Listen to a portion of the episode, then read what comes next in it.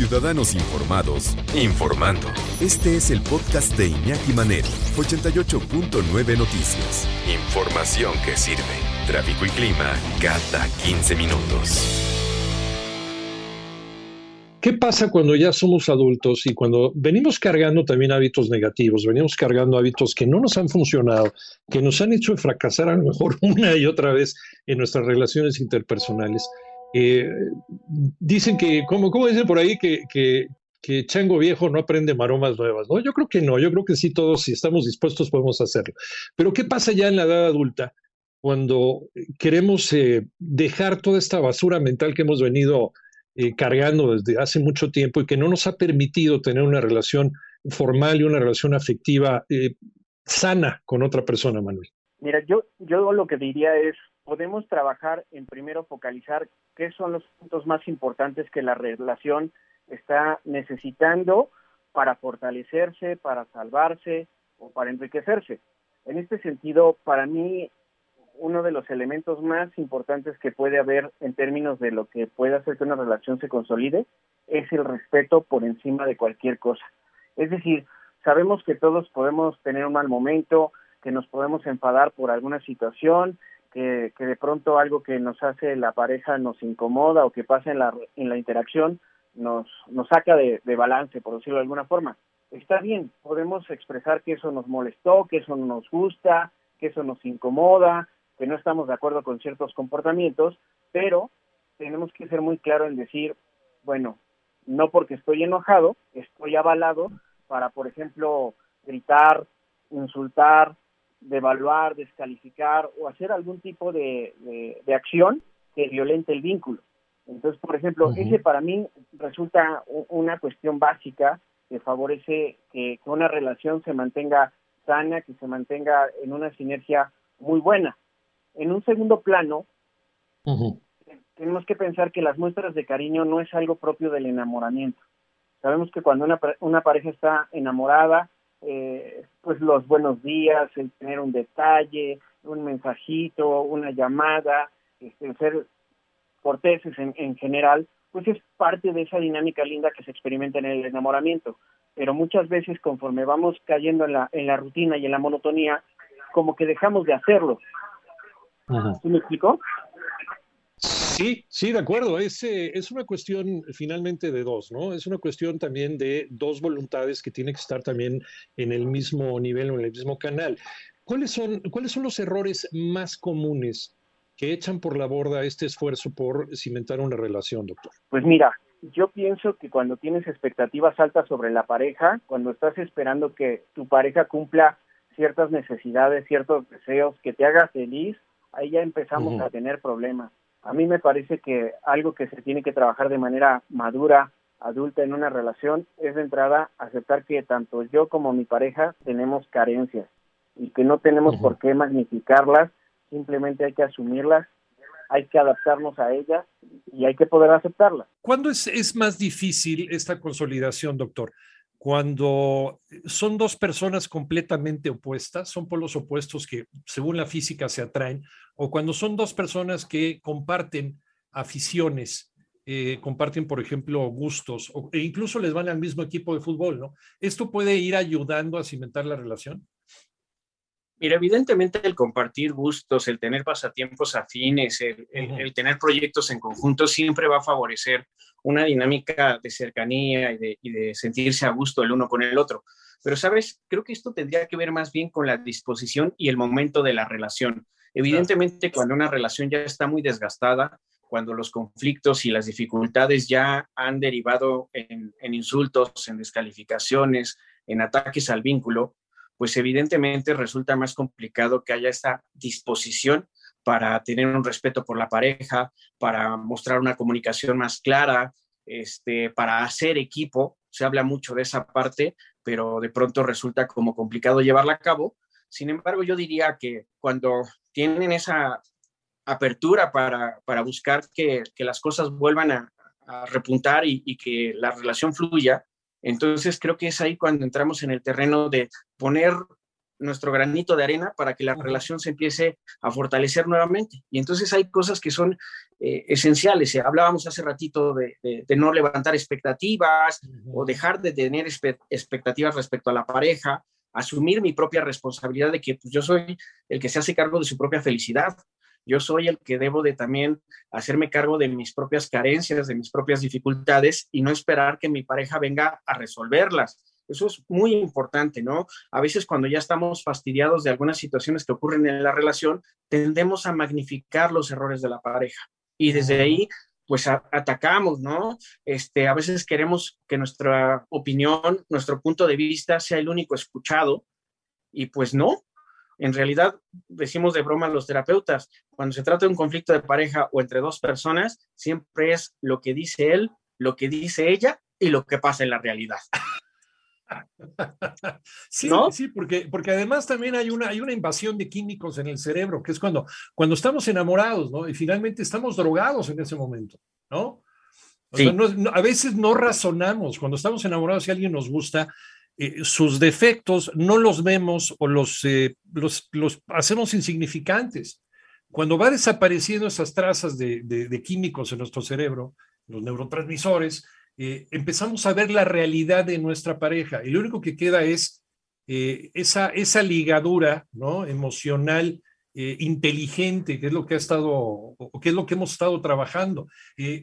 uno de los graves errores, ¿considerarías tú que es idealizar, romantizar a la pareja, Manuel? Sí, claro, bueno, bueno, es natural que, que, en el estado de enamoramiento idealicemos a la pareja y en ese sentido le colgamos y le colocamos una serie de atributos y características que muy probablemente no tienen realidad. Es, es muy común, por ejemplo, que si en el cortejo este, el, el, hombre está teniendo esta línea de caballerosidad donde le, le presta su saco, le, le, abre la puerta del coche, etcétera, esas cosas que hemos eh, visto de, en demasía, pues de pronto la chica dice, no, hombre, es que este hombre es un caballero en toda la extensión de la palabra. Y puede ser que solo sea parte de, de la actuación para, para conseguir que la chica esté con él, pero lo que vamos a ver es en la cotidianidad su verdadero comportamiento. Yo soy mucho de la idea de que si estás empezando a salir con alguien y de pronto prestas atención a cómo se conduce en otros espacios y escenarios, este, donde evidentemente la interacción no se trata de que tú seas el centro de atención, entonces vas a poder observar cómo se va a conducir contigo meses más adelante o quién es en esencia la persona, porque en su interacción con los otros ya relajó su comportamiento. Contigo no, contigo está buscando mostrar lo mejor de sí mismo. Entonces, sí, sí se vuelve medular, no, no idealizar, no despertar expectativas. Yo pienso que esos son dos elementos que pueden predisponer el triunfo en una relación. Por otro lado, pues evidentemente hay que dar paso a que termine la fase del enamoramiento y es ahí donde podemos irían por ahí, amar con los ojos abiertos, porque entonces ya estamos reconociendo al otro como es en realidad y, entender que, bueno, yo lo estoy integrando a mi vida con sus defectos, con sus carencias, sus dificultades, pero yo así la elegí. Y así me está eligiendo a mí con, con las propias este, carencias y dificultades. No esperar como Amar con los ojos abiertos. Me quedo con esa frase, ¿no? Porque es, eso yo cuando ya cuando ya, ya te vas recuperando de esa fase de enamoramiento, ¿cuánto dura, ¿cuánto dura el enamoramiento? ¿Cuánto duran los efectos del enamoramiento, Manuel? Mira, en promedio se dice que el enamoramiento dura de seis a ocho meses, pero hay quienes apuestan que hasta dos años. Entonces, incluso por eso hay parejas que, se casan y dicen, no, pues nosotros ya, ya llevábamos una relación más o menos estable y entonces ya no estábamos enamorados, ya estábamos en la construcción del vínculo. Y pues puede ser que no, puede ser que ha sido tan favorecedor todo el vínculo a, lo largo de ese tiempo que pues todavía se mantienen en, esa etapa. En una relación, Manuel, que, que, está empezando y que nos gustaría que progresara, eh, igual con el COVID, necesitamos mantener una sana distancia. Y si es así, ¿cómo mantenerla? Mira, hace ratito hablabas de químicos y yo te diría que justo cuando inicia este proceso más fuerte que es el enamoramiento, se segrega mucha oxitocina y esa sustancia tiene que ver con esa necesidad de tener a la otra persona cerca de ti, de darle un abrazo, de escribirle, de recibir una llamada. Entonces, esa parte química está haciendo ahí su, su, su labor. Entonces, lo pensaría más bien desde el apego, fíjate. Alguien que tiene un apego seguro tiene esa posibilidad de tolerar los tiempos en donde no están juntos, de tolerar que el otro está trabajando y que no le puede tomar una llamada o que no ha contestado un mensaje, respetar su, su privacidad, su intimidad, su individualidad. ¿Qué quiere decir esto? Por mucho que yo esté con una persona con la que estoy siendo feliz, yo tengo que entender que tiene su trabajo, que tiene sus amigos, que tiene sus compromisos, que tiene sus cosas. Cuando hay un apego seguro, entonces yo ahí me siento tranquilo y no estoy demandante con mi pareja. ¿Cómo guardar esta sana distancia en la realidad, no? En, eh, estar, estar en una realidad y no dejarnos intoxicar a veces por el, enamoramiento que de repente también desvirtó un poquito las cosas. Eh, y nos decías, eh, por ejemplo, respetar los tiempos, ¿no? No estar encima del otro, eh, no estar pendiente de si, de si me dejó en visto no me dejó en visto. Ahora con las nuevas tecnologías, ¿no? Que si la doble palomita, no, ya vio el mensaje y no me contestó. Bueno, es que a lo mejor puede ser por mil razones por las que no te ha contestado el mensaje, ¿no?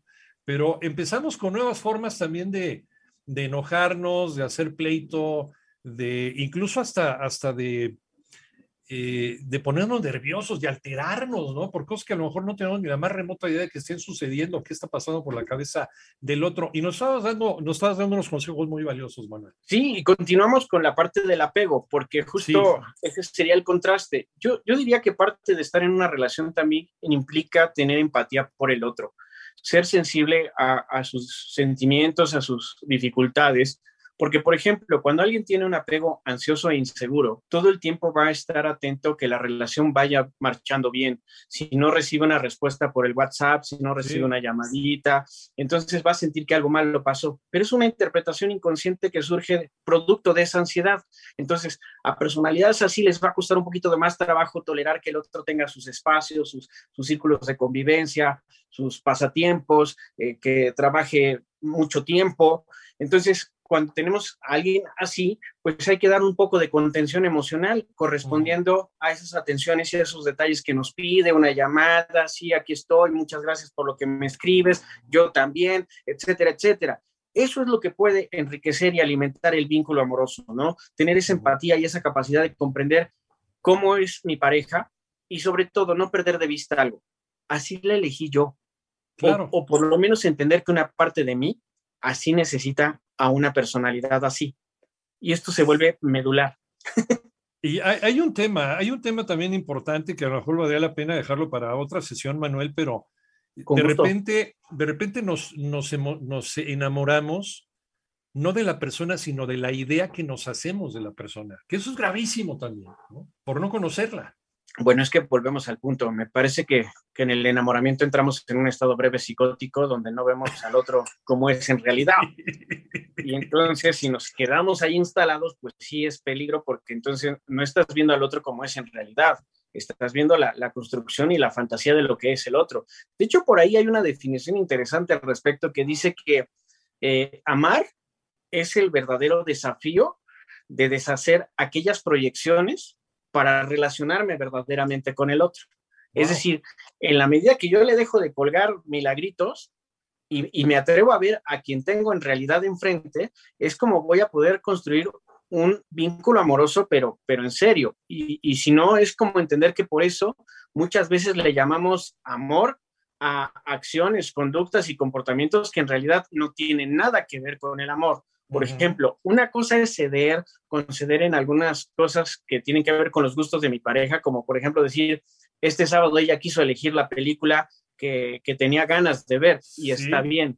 Pero cuando yo todo el tiempo cedo y concedo en nombre del amor y en nombre de que mi pareja se sienta a gusto conmigo, entonces estoy olvidando mi persona, también mis propias necesidades y me estoy abandonando. Eso ya no es amor el abandonar, eh, el desafiar, como bien lo pusiste, ese estado de estupidez transitoria. Puede suceder. Y sí, el poder llegar, el poder brincar hacia otra instancia que eh, vendría siendo, no sé si estés de acuerdo, lo que se conoce como amor maduro.